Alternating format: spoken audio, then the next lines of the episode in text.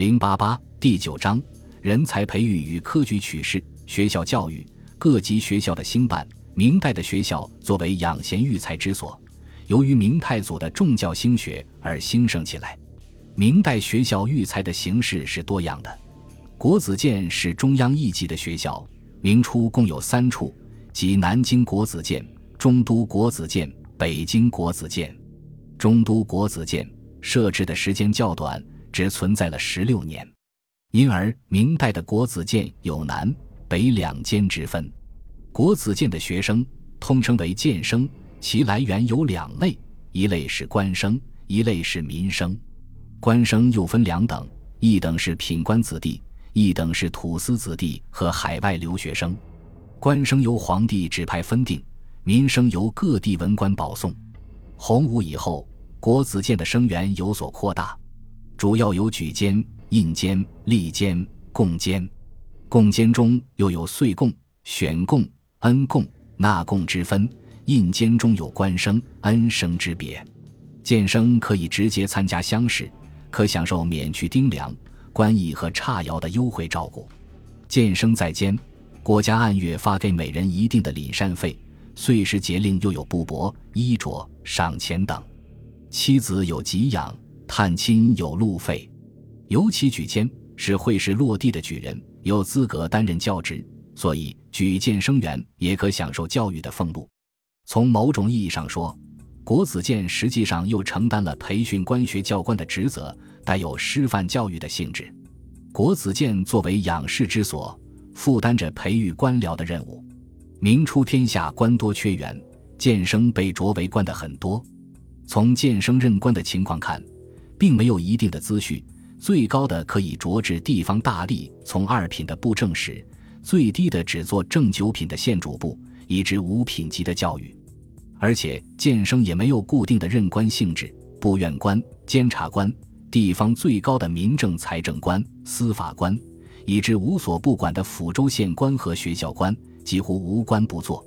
另外，在学的建生有奉命出使的，有奉命巡行列郡的，有稽核百司案牍的，有到地方督修水利的，有执行丈量、记录土地面积。核定钱粮任务的，有清查黄册的，有写本的，有在各衙门办事的，有在各衙门立事的。每次授官时间、数量也没有一定的规律，大致以官员空缺的多少而定。总体来看，建生入仕以洪武朝最多，其实部列中外者，太学生最盛。但是在洪武十五年以后，荐生做官的出路每况愈下。这是因为此后科举考试定期举行，得第进士立即授官，甚至有的荐生也通过进士科而得官。国子监已不再是唯一的官僚养成所了。荐生原来的出路为进士所夺，只好改做基层技术工作，和到诸司去立事。明代府、州、县学校的设置是在洪武两年以后，由于生源享有很多特权，因此要求入学的人很多。洪武二十年，明政府下令增广生源，规定民间俊秀子弟向学即可入学，不受数量的限制。正统十二年，又令额外增补。附在廪善生、增广生之后，称为复学生源。由于生源名额规定混乱，通过各种渠道挤进的生源不知其数。生源入学最初由巡按御史、布政使、按察使、和府。州县官主持考试。正统元年，在布政司下设立儒学提举司，专门管理地方学校。地方学校从品级与规模来讲，远不及中央学校，但地方府州县学也依照一定条件，定期向国子监输送生源，称为岁贡生。除了岁贡生外，还有选贡生、吏荐生等。生源最下等的出路是做乡绅。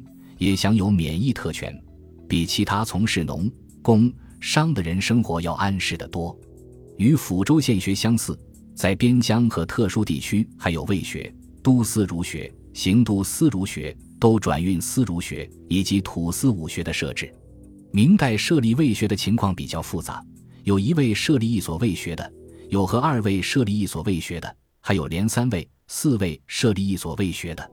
卫学是培养武职子弟的学校，生源为军中俊秀，称为军生，待遇稍低，没有领食供应，但亦有充贡国子监、应科举考试的权利。除此之外，还有特殊的教育。宗学是设于两京的贵胄子弟学校，学业五年，生源为各藩王的世子、长子、重子以及将军、中尉等宗室子弟。万历二年规定。凡宗室子弟年满十岁以上，都要送入宗学读书。宗学的教官是从各王府长史、祭善、伴读、教授等官员中选择学行优长者出授。宗学教学内容是皇明祖训、孝顺事实、为善因治和四书、五经、通鉴、性理等。宗室子弟入学者，每岁就提学官考试，衣冠亦如生源。万历末，允许宗室子弟参加科举考试。明末已有不少宗生身穿儒士服装参加乡会试。内书堂是为教育幼年内侍所设置的特殊学校，正式设立于宣德元年。其生源全都是年幼的宦官及小内侍。内书堂在学的小内侍一般为二三百人，多时曾达四五百人。内书堂由司礼监提督太监掌管学籍和学规等。内书堂毕业的小内侍，一般分拨到内府二十四监等衙门，充当写字之职，慢慢升至显要地位。经研是为皇帝研读经史而特设的御前讲席，讲席上除研读经史外，还联系朝政事件，切磋实务，目的是为了提高皇帝独立处理政务的能力。明代经研制度从明初不定期讲读，到明英宗正统初年正式确立。经研讲读又分经研和日讲。经研规定每年的二月至五月、八月至十月春秋进讲，每月三次，逢二举行。日讲不拘期，除每逢三、七、九日为皇帝临朝处理政务或接受群臣朝觐的日子外，一般每日都讲。一年四季寒暑不辍。经研日讲的内容以儒家经典、历朝正史、宋明理学典要、明朝皇家先祖至高级祖规遗训、典章制度、处理政务的经验方法以及文翰诗赋等。经研礼仪十分隆重，但无多少实质内容。日讲形式简单，但进讲通俗易懂，而且更加接近实际。所以日讲才真正成为教育皇帝的课堂。皇太子的讲读在东宫进行，教学内容和教学计划一般是年龄及知识水平而定，比较有系统性。有的皇太子在幼年即册封，故其教育有小学与大学之分。皇太子所用教科书主要是四书、经史等，讲读官亦由翰林之士充任。诸王读书在书堂进行。明初，明太祖在加强皇权的同时，出于巩固统治的需要，实行分封藩王的制度。这一制度被以后各朝沿袭下来。按照这一制度，诸王长大后要就藩各地，担当守卫明朝江山的大任，所以对诸王的教育也极为重视。诸王读书仪从明初开始建立，至天顺二年定为常规，万历六年又加详定，一分春秋进讲。翰林院作为国家储才重地，也纳入了国家的教育体系。凡能入翰林院者，可以说是进士中的佼佼者。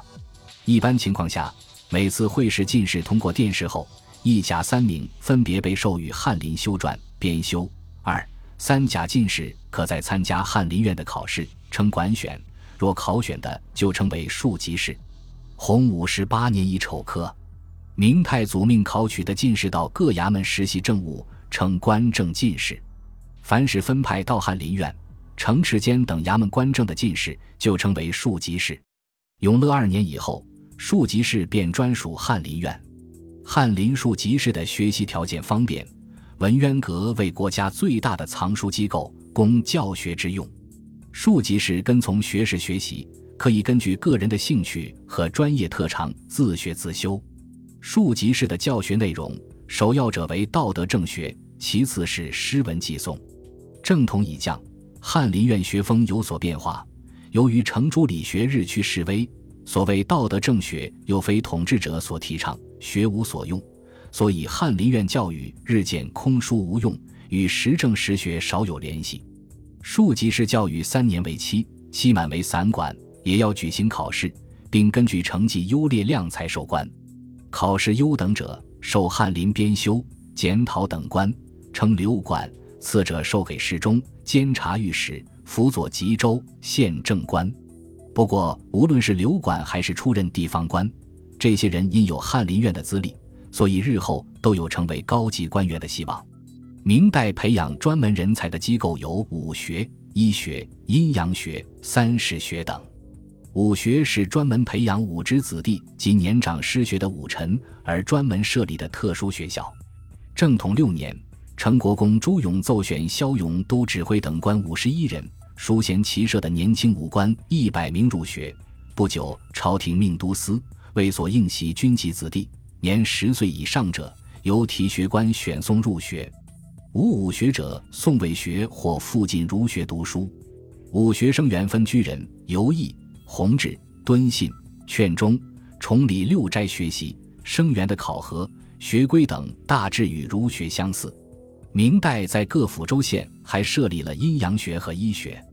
阴阳学和医学属于自然科学方面的教育机构，未受到明政府的重视，所聘的教师也不享受俸禄。三史学万历后称四史学。洪武七年，明政府诏设孔、颜、孟三世教授司，令三世子孙入学习礼。万历十五年，明神宗下令将曾氏加入，于是三世学改为四史学。四史学的创立。反映了明朝统治者对儒学的推崇及对圣贤之后的重视。明朝还在城乡广泛设立社学，尤以官吏社学得到长足发展。关于社学生源的资格，弘治十七年规定，凡民间幼童十五岁以下者，均可入学读书。每逢乡试之年，提学官也兼取一两名民间俊秀参加乡试，如中试即为举人。然而。明代社学却时兴时废，它主要在于地方官的办学积极性和社学教育是否与科举发生联系。社学的兴盛大约在弘治至嘉靖年间，当时书院教育和社会教化思潮的勃兴，推动了社学建设。社学作为州县儒学的预备学校，深受科举制的影响。此外，还有培育儿童的各类蒙学，如私塾、艺塾等。总之。明代学校的形式很多，体现了教育的兴盛和发达。各级学校不仅仅是育才的场所，而且也是行使社会教育职能的特殊机构。明初，明太祖一再强调治国以教化为先，教化以学校为本，所以直接规定了学校在社会教化方面的作用。洪武五年，明政府规定全国各地学校都要举行乡饮酒礼。试图通过乡饮酒礼，以达到许尊卑、别廉耻、知礼让的目的。洪武十六年，明政府又颁布乡饮酒图示，下令各府州县每年正月十五日、十月初一日在学校中举行乡饮酒礼，由教官负责进行。这一规定很繁琐，但学校的作用却十分重要。另外，明朝统治者还依靠乡里保甲、进绅士大夫。族长等推行社会教化，教化内容不外乎传统的纲常伦理教育，以及劝民农桑及本朝律令、谕制大告等。明中叶以后，社会教化中心在社会基层，近绅士大夫因其文化和社会威望方面的优势，绝大多数充任宗族和宗法制家族的首领，充当着文化教育的具体实施者和伦理风化的楷模中间。他们或用言行开导阻挡，使乡风大变；或凭礼教约束百姓，使奸盗并息。通过社会教育这一形式，使统治者的政治理念深入百姓的社会生活中，并被百姓所接受、遵守。其目的是培育封建统治下的顺民。